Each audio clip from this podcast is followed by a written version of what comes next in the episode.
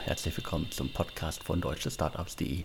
Mein Name ist Alexander Hüsing, ich bin Gründer und Chefredakteur von deutschestartups.de.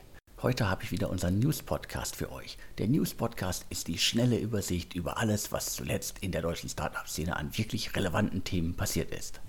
Das Thema der Stunde ist sicherlich der Zusammenschluss von Smava und von Finanzcheck, zwei Kreditvergleichsplattformen, über den anbahnenden Zusammenschluss, die Fusion, hatten wir bereits Mitte Januar im Insider-Podcast berichtet.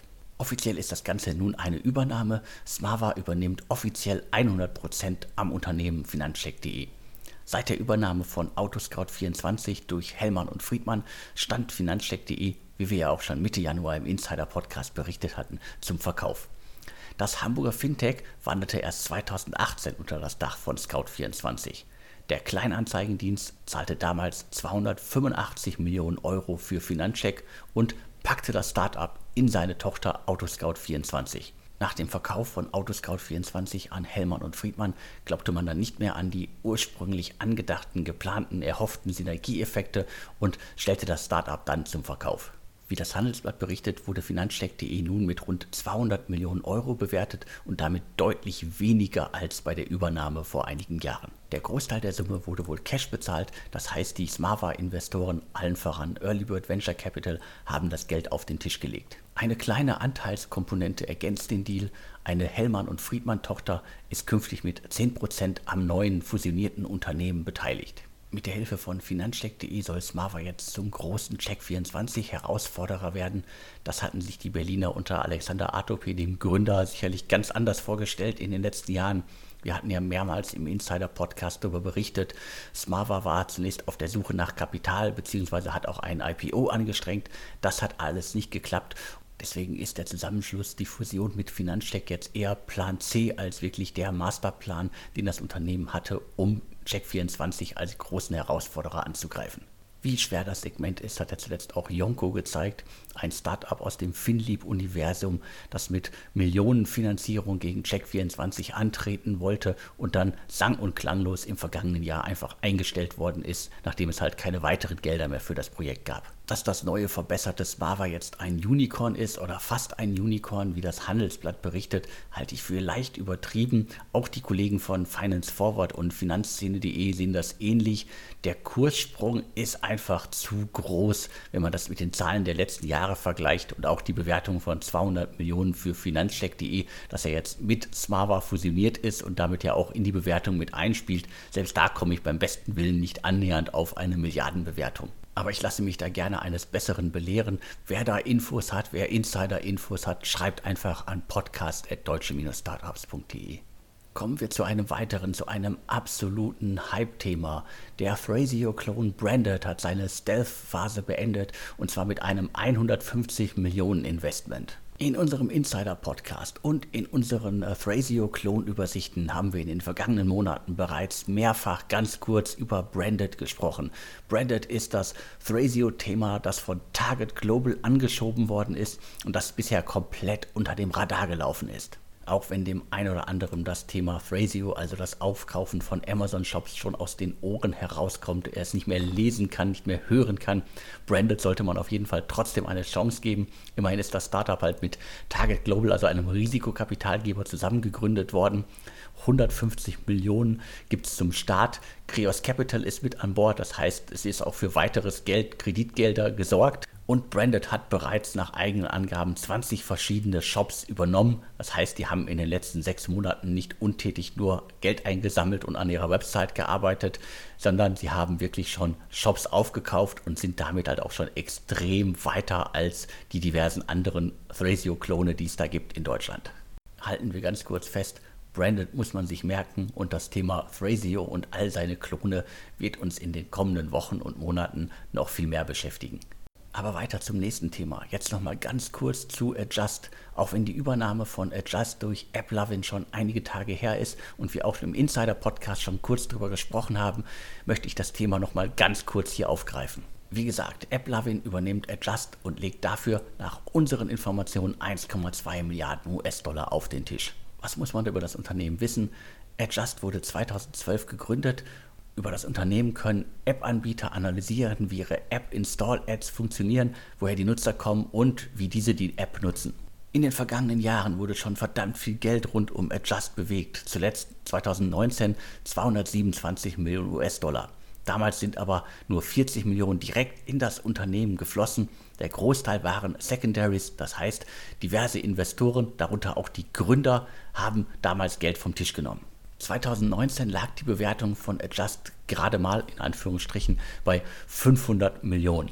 Nach Signavio, das gerade von SAP aufgekauft worden ist, und Flaschenpost, das von Dr. Oetker geschluckt worden ist, ist Adjust bereits der dritte Milliardendeal in Deutschland innerhalb weniger Wochen.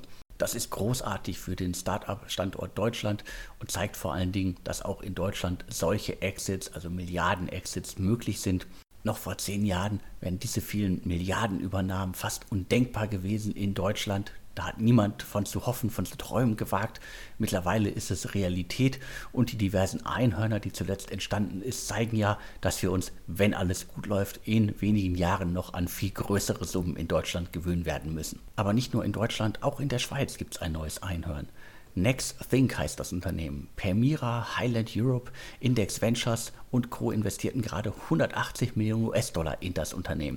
Die Bewertung liegt bei 1,1 Milliarden Dollar. Die Geschichte des Unternehmens geht bis ins Jahr 2004 zurück. Damals hat das Unternehmen bzw. das Gründerteam ein Patent erhalten auf eine Methode, um abnormales Verhalten in Computernetzwerken festzustellen und zu visualisieren.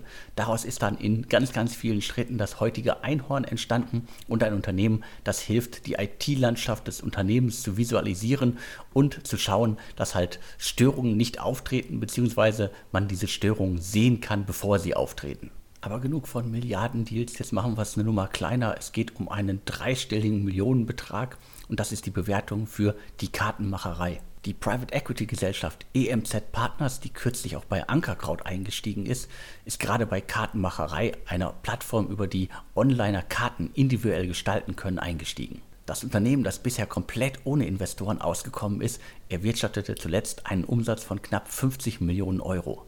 Wenn ich es richtig verstanden habe, dann investierte EMZ Partners jetzt auch kein Geld in die Kartenmacherei, sondern kaufte Mitgründer Christoph Behn knapp 34 Prozent der Anteile ab und das Geld floss somit an ihn. Die Geschichte des Unternehmens ist extrem spannend. Startpunkt war vor rund zehn Jahren der Dachboden von Gründer Christoph Behn. Seine Frau Jennifer und er waren nach der Geburt ihres Sohnes auf der Suche nach schicken Karten, fanden aber keine. Wer sich für die gesamte Geschichte des Unternehmens interessiert, scrollt mal in unserer Podcast-Liste weiter nach unten. Da findet ihr dann irgendwann ein Interview mit dem Gründer. Da erzählt er alles über die Entstehungsgeschichte des Unternehmens, den Werdegang und seine jetzigen Aktivitäten, denn mit Better Ventures investiert er seit einiger Zeit jetzt extrem in Startups. So viel zur Kartenmacherei. Jetzt gehen wir nochmal an die Börse.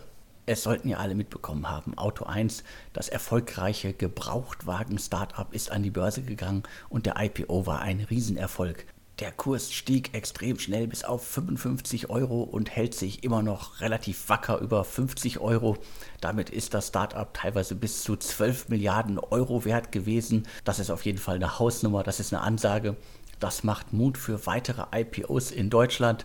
Otto 1 hat damit bewiesen, dass die Börse ein guter Kanal für Exits, für Geldbeschaffungsmaßnahmen in Deutschland sein kann. Und sogar der Börsengang von Mobley, das ist die brasilianische Tochter von Home24, hat geklappt.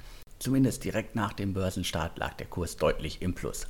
Und sogar von Rocket Internet gibt es neue IPO-Pläne. Der Berliner Startup-Investor bereitet den Börsengang einer sogenannten Special Purpose Acquisition Company, kurz SPEC, in New York vor. Ganz platt gesagt geht es darum, eine Firmenhülle an die Börse zu bringen und dann später mit Leben zu kaufen, das heißt Unternehmen aufzukaufen und diese dann in diese Firmenhülle zu packen. In den USA sind solche SPAC-IPOs gerade ein Riesenthema. In Deutschland arbeitet unter anderem der Schweizer Investor Klaus Hommels an dem Thema. Zu guter Letzt geht es jetzt um MyMüsli. Das Passauer Startup, das seit 2007 im Markt aktiv ist, begleiten wir schon seit dem Start. Die haben jetzt gerade angekündigt, dass sie 20 ihrer 23 Filialen schließen müssen. Als Grund für diesen Kahlschlag führt das Unternehmen unter anderem die Corona-Pandemie und die Lockdowns im vergangenen Jahr und in diesem Jahr an. Aber selbst in den Nicht-Lockdown-Monaten waren die Umsätze in den MyMüsli-Filialen bis zu 80 Prozent unter den Zahlen des Vorjahres. heißt dann aber auch vielleicht, dass die Corona-Maßnahmen hier nur ein Grund für den Niedergang der Filialen sind. Zuletzt hatte das Unternehmen ja immer wieder an seiner Filialstrategie herumgedoktert. In der Hochphase hatte das Unternehmen mal 50 Filialen. Was ich in diesem Zusammenhang ganz spannend finde, während äh, MyMüsli sein Filialnetz also zusammenstampft, baut Mr. Speck sein Filialnetz immer weiter aus.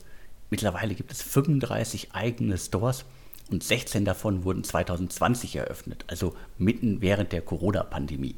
Vielleicht kann man es sich damit erklären.